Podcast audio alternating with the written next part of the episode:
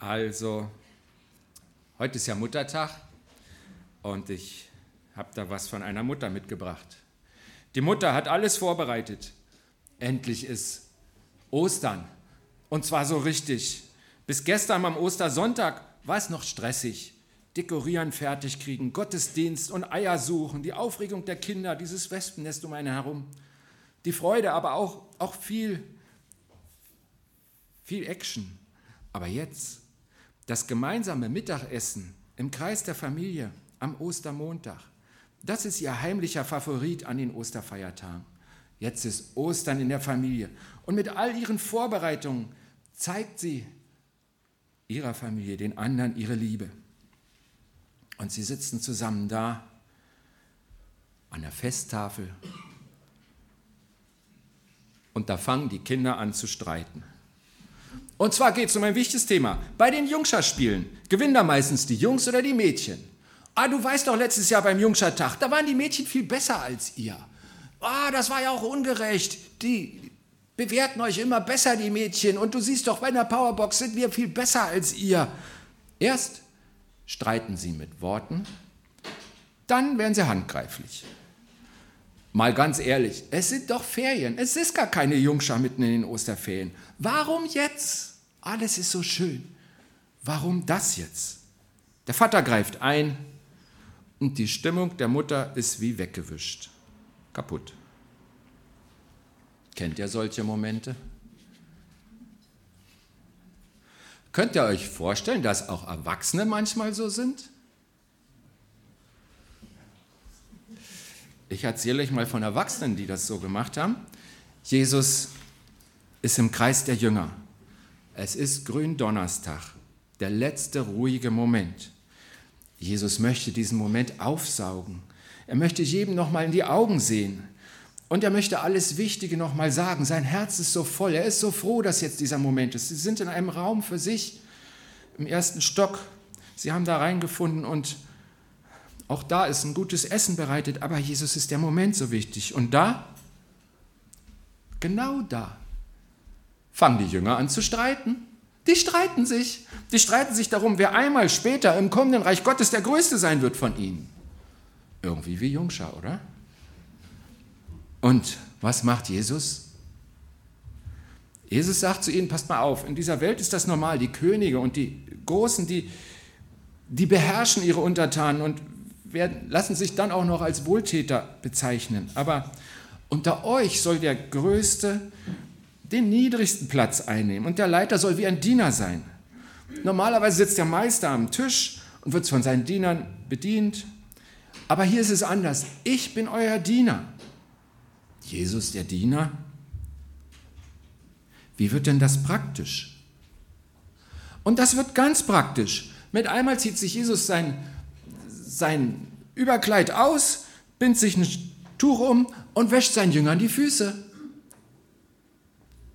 Und das wollen sie nicht. Dann sagen sie, hey, das geht doch nicht, du bist doch der Meister und so. Und dann sagt er, wenn ich das nicht machen darf, dann habt ihr keinen Teil an mir. Dann ist unsere Verbindung kaputt. Ihr müsst das zulassen, dass ich euch bediene. Sie machen es dann auch.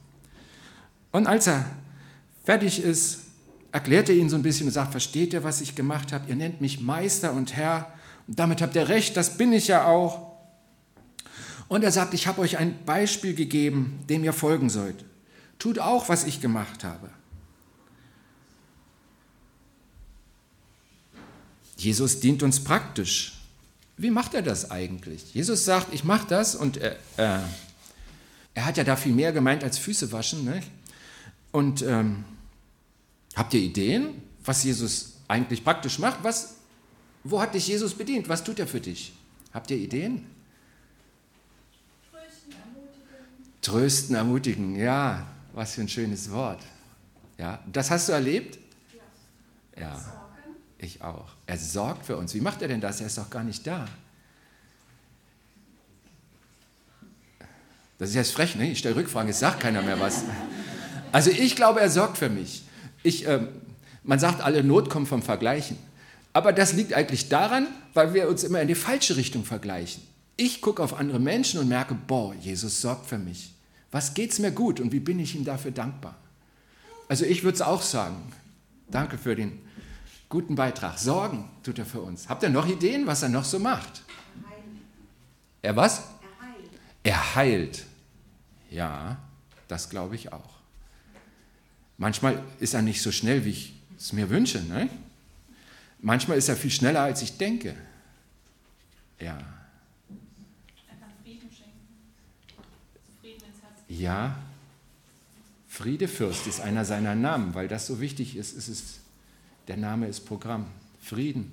Ähm, okay, jetzt kommt wieder die freche Nachfrage, wie macht er denn das? Weil so irgendwie denke ich, pff, Friedensvertrag, den unterzeichnen doch Menschen. Und äh, wo ist da Jesu Rolle?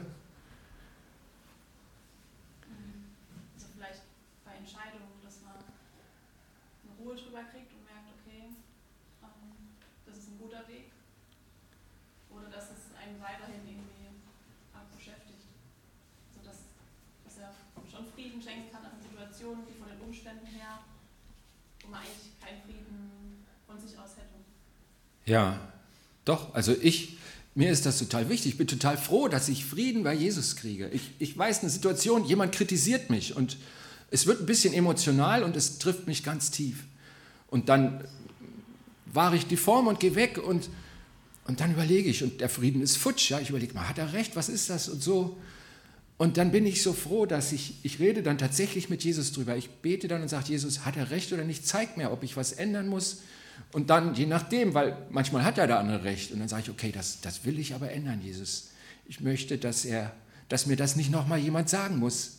Hilf mir, dass ich mich ändere. Oder ich sage, nee, das, das war nicht richtig. Und auch dann gibt mir Jesus seinen Frieden wieder. Er zeigt mir, dass alles in Ordnung ist. Ein ganz tolles Geschenk. Wer kann denn Frieden schenken? Ne? Habt ihr im Weihnachten schon mal ein großes Paket Frieden gekriegt? So irgendwie, das kann man ja nicht schenken, aber Jesus also das waren ja eure Vorschläge und ich finde sie total gut. Wisst ihr noch was, was Jesus, wo, wie er uns dient? Ja, so neuen Mut, nicht? genau. Das erleben Menschen besonders dann, wenn es richtig schwierig wird, nicht? in schwierigen Situationen. Ja, es sind lauter so unsichtbare Sachen, die wir aufzählen und ihr wirkt trotzdem ziemlich überzeugt. Das finde ich cool. Ja. Er hilft dir bei deiner Arbeit. Worin ist da Jesus so gut? Besser als du? Elektroingenieur oder was? Er hilft mir eigentlich, eigentlich auch schon dadurch, dass ich ähm, Arbeiten, die ich ähm, in meinem Kopf vorgehen und ähm, ich noch zu erledigen habe, ähm, plötzlich wie eine Seifenblase zerplatzen, weil sich andere Sachen ergeben. Also das ist ganz konkret in meinem Arbeitsleben sehr häufig, dass ich ähm, merke, ich bete ich und dann ähm, ergeben sich Sachen, äh, alle möglichen Sachen. Ne? Also es äh, hilft mir ein anderer Kollege, es ähm, ergibt sich, dass ähm, ein Kunde vielleicht den Auftrag zurückzieht oder irgend sowas. Ähm, das passiert sehr häufig. Ja. Wäre das blöd, wenn ich die Predigt alleine halten müsste. Hey, da wäre ich nie drauf gekommen, was ihr erzählt. Total klasse. Ja, ich zeige euch mal, worauf ich so gekommen bin. Und äh, ich glaube, weder eure noch meine Aufzählung ist irgendwie komplett. Er hat mich von Schuld befreit. Es, es, es gibt so Momente, da habe ich ein richtig schlechtes Gewissen. Ich weiß, das war schlecht. Und ich, am meisten trifft es mich nicht, wenn ich sage, okay, das war jetzt falsch, irgendwie so ganz verkehrt, sondern am meisten trifft es mich, wenn ich weiß, ich habe einem Menschen wehgetan. Und dass ich das klären kann, da hat mir Jesus auch beigebracht, ich sollte zu der Person gehen. Aber das in meinem Herzen und dass es dann nicht immer wiederkommt, dass er mich davon befreit, das ist so klasse. Da bin ich so dankbar für. Und noch so ein Ding, wir sagen ja, Jesus ist in uns und diese Beschreibung am Arbeitsplatz oder wo auch immer, dass Jesus da bei mir ist, das ist ja eigentlich auch ein Ding, nicht? Der bleibt da, obwohl er uns ja ziemlich gut kennt und Gründe hätte wegzulaufen. Also ich denke, die findet er immer. Und äh, ja, er kommt in mein Leben ohne Vorbehalte. Er, er hält mich aus. Und äh, manchmal versuchen wir ja es ihm leicht zu machen. Manchmal gelingt es uns auch. Nicht? Das ist ja das, was Jesus in uns fördert. Aber es gibt auch die Momente, wo ich sage, ach Jesus, bin so froh, dass ich aus deiner Gnade lebe und dass du immer noch in mir bist. Ja, Mut machen hatten wir schon. Beim Vater für mich sprechen, der große gerechte Gott. Und dann ist Gott selber im Sohn da und sagt, der hängt sich an mich. Der gehört zu uns. Für den bin ich gestorben. Für den habe ich alles bezahlt. Ja, in Liebe und Geduld an mir arbeiten war mir am wichtigsten. Dieses kontinuierliche, dass Jesus an mir dranbleibt und dass ich seiner Liebe sicher sein kann. Jetzt frage ich euch mal, können denn Menschen auch so sein? Er hat ja gesagt, ich gebe euch ein Beispiel und ihr sollt es auch machen. Und wir sind ja nicht aufgestanden. Ich weiß nicht, ob ihr jetzt alle die Fußschüssel im Gepäck habt und jetzt euren Nachbarn die Füße waschen wollt. Der Brauch ist ja nicht so verbreitet unter uns. Wir haben verstanden, es ist ein Bild für das, was viel tiefer geht. Und wir haben es versucht, so ein bisschen aufzuzählen und haben gesagt, ja, seid ihr auch so wie Jesus? Macht ihr das?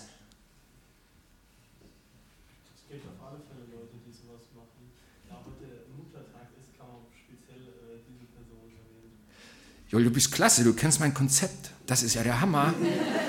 Ja, die Mütter. Ich habe hier mal ein paar Bilder von Müttern gesucht, freie Auswahl. Irgendwie die Mütter, wenn sie lieben, die kommen dem ganz schön nahe. Nicht? Und das ist was total Schönes. Warum lieben wir denn Bilder von einer Mutter mit einem Kind? Manchmal ist das Kind auch nicht so einverstanden. Habt ihr den schon gesehen? Da? Okay, aber äh, in aller Regel wissen wir, das ist richtig gut. Und, und der Anblick ist schön. Man freut sich mit, selbst wenn man selber den Kuss nicht bekommt oder die Tröstung oder was auch immer die Mutter so macht. Mütter dienen ihren Kindern, weil sie lieben. Die allermeisten. Es gibt Ausnahmen, das weiß ich. Aber die aller, allermeisten, die sind doch so. Und ich glaube nicht, dass eine Mutter den Nutzen berechnet, wenn sie ihren Kindern die Windel wechselt. Dass sie sagt, okay, das mache ich jetzt, aber später, da, da, da kriege ich ja ganz viel wieder so irgendwie. Also ihr seid ja hier im Saal, ergänzt mich. Habt ihr das immer gedacht, so beim Saubermachen, so, so, ja? Habt ihr gedacht, okay, das lohnt sich? Also die, die Mütter, die ich kenne, eine, die ich selber habe und meine Frau als die Mutter unserer Kinder, da glaube ich nicht, dass sie so gedacht haben. Warum machen sie es dann? Ich glaube, weil sie die Kinder lieb haben. Und irgendwie ähm, kann man sich da so ein bisschen drauf verlassen. Die allermeisten Mütter zeigen einen besonderen Einsatz und das ist irgendwie schön, es rührt das Herz an. Und die Mutter in Aktion, die lässt die Welt etwas besser scheinen. Mütter dienen irgendwie und lieben mit 100 Prozent. Habe ich so einen Eindruck. Ich werde nie Mutter werden, aber so sieht es für mich aus. Und ähm, ähm, ich bin, glaube ich, nicht der Einzige, der das weiß. Da war mal ein König, der kam jung an die Herrschaft und das war damals so ein Fulltime-Job. Der, ähm, der musste dann auch ähm, Recht sprechen und das Heer anführen und äh, die Verwaltung ordnen, alles sein Job. Nicht? Und er war ziemlich jung und dann saß er da und dann haben sie gedacht, so jetzt gucken wir mal, ob der überhaupt was taugt. Dann haben ihm einen schwierigen Fall gebracht und haben gesagt, hier sind zwei, zwei Mütter. Zwei Mütter, kleines Baby Zwei Mütter, ein Baby. Und die streiten sich drum und die sagen, das ist mein Baby. Nein, das ist mein Baby. Und dann, ja, irgendwie, normalerweise weiß man das ja, dann sagt er, ja, wie kann das sein? Und dann erzählen sie, also wir hatten jeder ein Baby und wir haben nachts zusammen auf einem Lager geschlafen und, und in der Nacht ist, ist ein Baby erdrückt worden, aber das Überleben ist meins. Nein, das Überleben ist meins. Die Mütter. Also ich muss ehrlich sagen, in dem Fall hätte ich den Job abgegeben, das mit dem Richten, weil was willst du denn da machen? Gibt es ja, also damals, heute würdest du sagen, irgendwelche Blutprobe gehen und so, dann kriegst du das raus. Die, die, die Option hatte er nicht. Und er sagt, ich, hab, ich, ich weiß, wie wir das machen, bring mir mal ein Schwert, ein richtig scharfes. Und dann hat er gesagt, so, jetzt schneiden wir das Baby durch, jedes Mutter eine Hälfte. Ist nur noch eins da, das ist gerecht. Und dann sagt die eine Mama, okay, besser ein halbes Baby als gar keins. Und die andere sagt, Nee, nee, nee, lass das, lass das. Gib's lieber ihr. Weil ein halbes Baby ist ja tot. Ich möchte, dass das Baby lebt.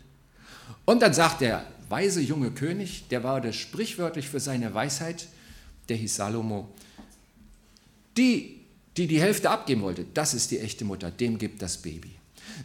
Der wusste, wie die Mütter ticken. Der hatte eine geniale Idee, um dieses Problem zu lösen. Der wusste, wie Mütter sind. Also das bin nicht nur ich, weil ich schöne Bilder gefunden hatte oder weil wir eine Happy Family sind, sondern ähm, das wusste in einer ganz anderen Zeit ein ganz anderer Mensch und konnte so einen schwierigen Fall lösen, weil er die Mütter kannte. Die Mutter gibt nach, weil sie die Mutter ist, weil sie ihr Kind liebt. Noch ein Beispiel. Ali lebt in Pakistan. Er lebt in einer reichen Familie, einer muslimischen Familie. Als er 15 ist, ermöglicht sie ihm, dass er nach England kann und er ist ein paar Tage oder Wochen, weiß ich nicht, in England und dort sieht er im Traum Jesus und er bekehrt sich. Er glaubt an diesen Jesus, von dem man im Islam sagt, das sind Lügner, glaubt das nicht. Er kommt zurück nach Pakistan, er geht wieder in seine Schule und eines Tages reden seine Schulfreunde darüber, über Tieropfer, wie man denn das machen muss, um seine Sünde loszuwerden. Und Ali denkt gar nicht viel nach, er sagt hier, das mit dem Tieropfer, das klappt gar nicht. Du musst deine Sünde zu Jesus bringen. Die Freude schauen ihn an, als wenn sie eine Katze donnern hören, die, die, die wissen nicht, was sie sagen wollen. Sie sagen, was du da sagst, ist nicht wahr. Doch, sagt er, probiert es doch aus. Betet mal zu Jesus. Die Freunde lassen ihn stehen und gehen weg, sie widersprechen ihm. Sowas darf kein Muslim sagen. Und wer Muslim ist, muss das klären. Am nächsten Tag ruft ihn einer seiner Freunde aus dem Schulgebäude. Er räumt da gerade ein Klassenzimmer auf. Und dann gehen sie aus dem Seitenausgang. Da sind zwei Cousins von dem Kerl. Und sie halten ihn zu dritt fest, fangen an, auf ihn einzuhauen. Er ist schwächer, aber ziemlich schnell. Schweigend geht das. Sie werden immer brutaler. Sie werfen ihn hin. Er fällt auf einen Stein. Und dann kommt ein Mann. Er sieht an der Kleidung, das ist der Wahhabit. Das ist irgendein Geistlicher, mehr kann ich euch dazu nicht sagen. Und dieser Mann, der sagt, du wolltest die anderen zu Ungläubigen machen. Ich habe das Recht, dich zu töten. Er zieht ein Messer und er will sich wegdrehen, aber die drei stärkeren Jungs halten ihn fest, er kann sich nicht rühren. Er nimmt Maß an der Brust, er sticht zu. Und nochmal. Und sie zerren ihn unter einen Busch. Und das nächste, was Ali sieht, ist wieder Jesus. Er weiß nicht, wo er ist. Er erkennt ihn an dem Licht. Und Jesus sagt, du hast zu mir gestanden. Ich lasse nicht zu, dass sie dich töten. Und Jesus fasst mit dem Finger an die linke Seite seiner Brust. Und da sind ganz viel Schmerzen. Und Ali wacht wieder auf. Er ist im Krankenhaus. Neben ist seine Mutter. Sie weint. Sie sagt, dass du noch lebst, dass du aufwachst. Der Arzt hat gesagt, du wirst sterben. Er kann nichts für dich tun. Sie können dich nicht mehr ins Krankenhaus bringen, ins Größere, wo man dich operieren kann. Sie haben deine Lunge getroffen, da ist Blut drin. Ich kann nichts mehr machen und jetzt lebst du. Die Mutter ist auch Moslem. Aber sie sagt nicht, Mensch, du wachst ja immer noch auf und haut drauf. Wie unwirklich, ne? Nein, sie stellt sich auf die Seite ihres Jungen, obwohl sie nicht weiß, warum er das gemacht hat. Sie ist seine Mutter. Den Bericht von Ali könnt ihr hier nachlesen. Das ist neuester Infoheft von Open Doors, die so über verfolgte Christen berichten. Er hat auch ein Buch darüber geschrieben, wenn ihr mehr von Ali wissen wollt. Seine Mutter stellt sich auf seine Seite, obwohl sie ganz anders gelehrt ist, obwohl sie äh, nicht versteht, was er gemacht hat. Aber sie ist seine Mutter. Sie bangt um sein Leben, sie hält sich an seiner Seite. Ali hat das überlebt und äh, später sagt der Arzt, ich weiß nicht, wo all das Blut hin ist, was in deinem linken Lungenflügel war. Ich kann es mir nicht erklären. Warum feiern wir Muttertag? Das ist doch nicht nur, weil meine Mutter mir das Leben geschenkt hat. Wenn es nur das wäre, wäre es ja im Waisenheim genauso gut. Mütter sind etwas Besonderes, weil sie das beste Beispiel dafür sind, aus Liebe zu dienen. So sehr, dass Gott sagt, ich Gott, ich bin wie eine Mutter, schau die Mütter an, weil sie das beste Beispiel dafür sind, wie auch ich ein bisschen bin. Gott sagt, kann eine Mutter etwa ihren Säugling vergessen? Fühlt sie etwa nicht mit dem Kind, das sie geboren hat? Selbst wenn sie es vergessen würde. Ich, Gott, vergesse dich nicht. Gott nimmt die Mutter als Beispiel, um zu zeigen, ihr kennt ganz viele Mütter und dann, wenn ihr die Mutter seht, denkt doch dran, so ist Gott zu mir. So ist er fürsorglich und selbst wenn ihr Mütter kennt, die das nicht leben, wo was schief läuft, bei mir läuft es nicht schief, sagt Gott ich bin wie die gute Mutter zu euch. Oder er sagt, das war das Erste, was der Saskia eingefallen war, als ich gefragt habe, was tut Jesus zu uns? Auch da sagt Gott, ich bin wie eine Mutter. Er sagt, ich selbst werde euch trösten, wie eine Mutter ihr Kind tröstet.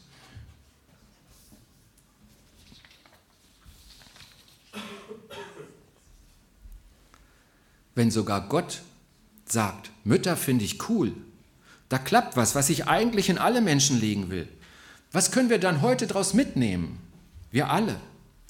Ich denke, das eine ist, ähm, auch wenn es vielleicht die Blumenindustrie erfunden hat, ich finde Muttertag eine richtig gute Sache, weil, es, weil Mütter was Besonderes sind. Für uns alle, für unsere Gesellschaft. Nicht nur meine Mutter, ach, die muss ich ja heute noch anrufen, sondern alle Mütter.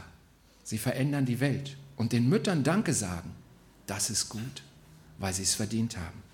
Das mit dem Geld ist ja irre, ne? Also, ähm, ich glaube, es ist gut, so eine Zahl zu hören.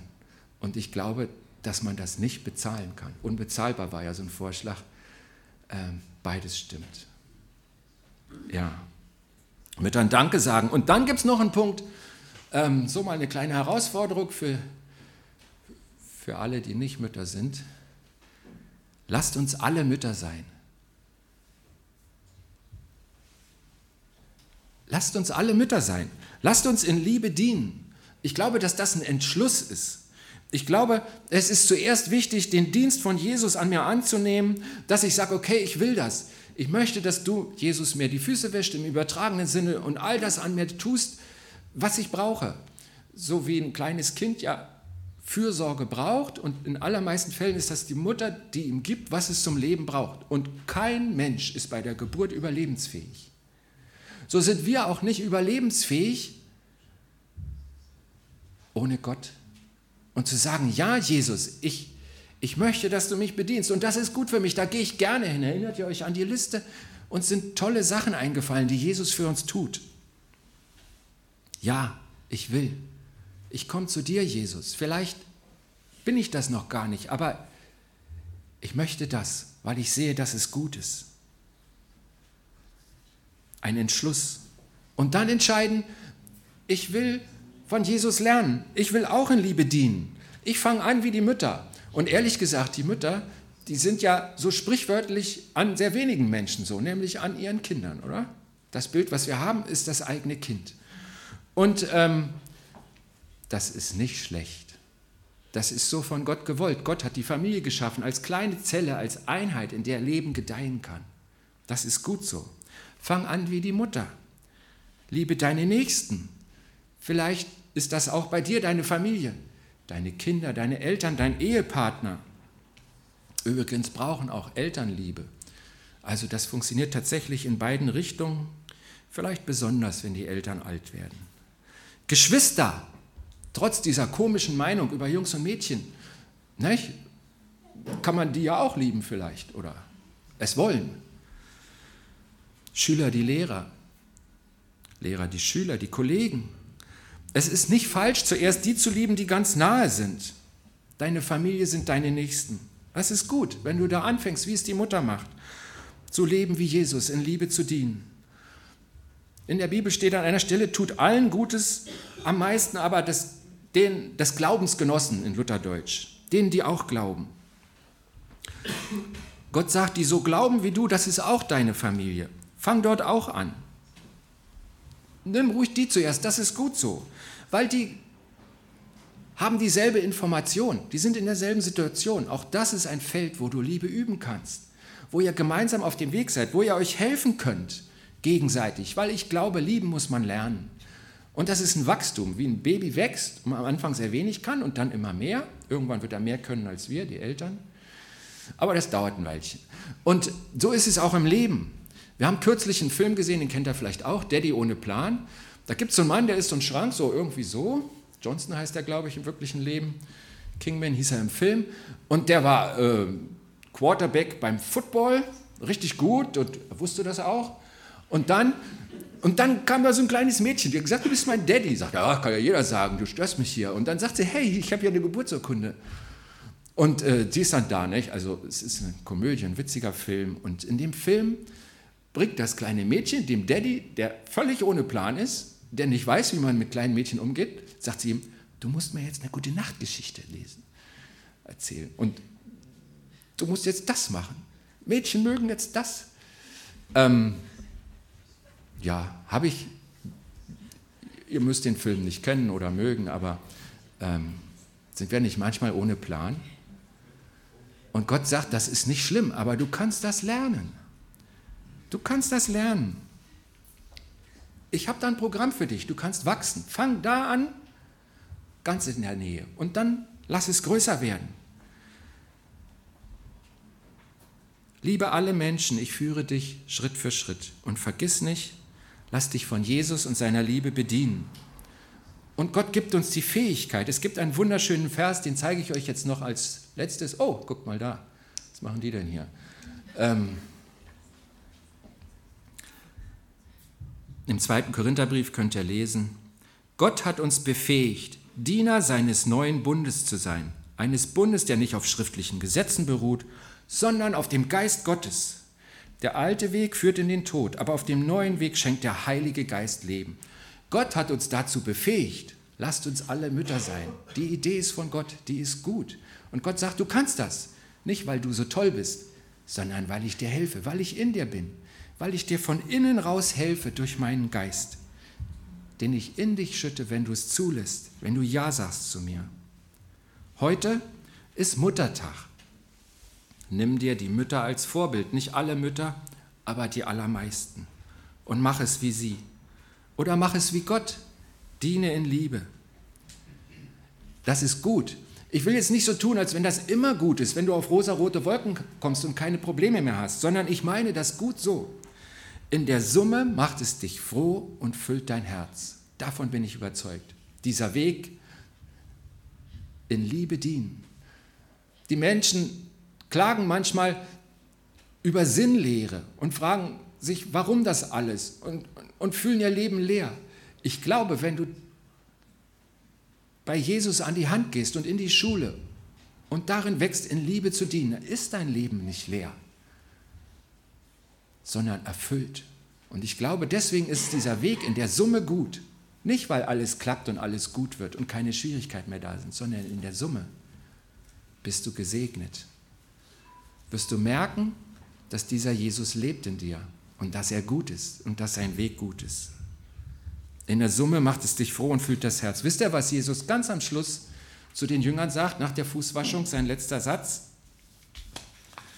Als er sich wieder abgetrocknet und aufgestellt hat, sagt er zu ihnen, jetzt wisst ihr das alles, nun handelt auch danach.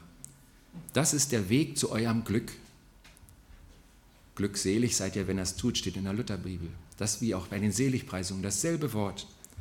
Ihr wisst jetzt das alles, nun handelt auch danach. Das ist der Weg zu eurem Glück. Gut, dass es Mütter gibt, die uns eine kleine Idee geben und uns zeigen, dass es möglich ist. Lasst uns alle auf diesem Weg sein. Gott hilft uns dabei.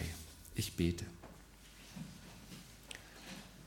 Jesus, ich danke dir so, dass bei dir alles anfängt, dass du die Liebe bist, dass du alles für mich getan hast, dass uns so viele gute Sachen eingefallen sind und wir haben sicher einiges Wichtige vergessen, was du für uns tust. Und du hast gesagt, ich fülle euch wie ein, wie ein Eimer. Und zwar so lange, bis ihr überlauft, dass ihr auch anderen Gutes tun könnt. Das ist mein Programm für euch. Wollt ihr das? Danke, dass du gut zu uns bist, dass du ein gutes Programm mit uns hast, dass du uns beibringst, geliebt zu werden und zu lieben, dass du die Mütter, die Familie geschaffen hast, die Mann und Frau, Kindern, Eltern, dass wir Teil dieser wunderbaren Erfindung von dir sind und dass du mit uns unterwegs sein willst, jeden, der dich lässt. Bitte segne uns heute in der neuen Woche immer wieder neu. Amen.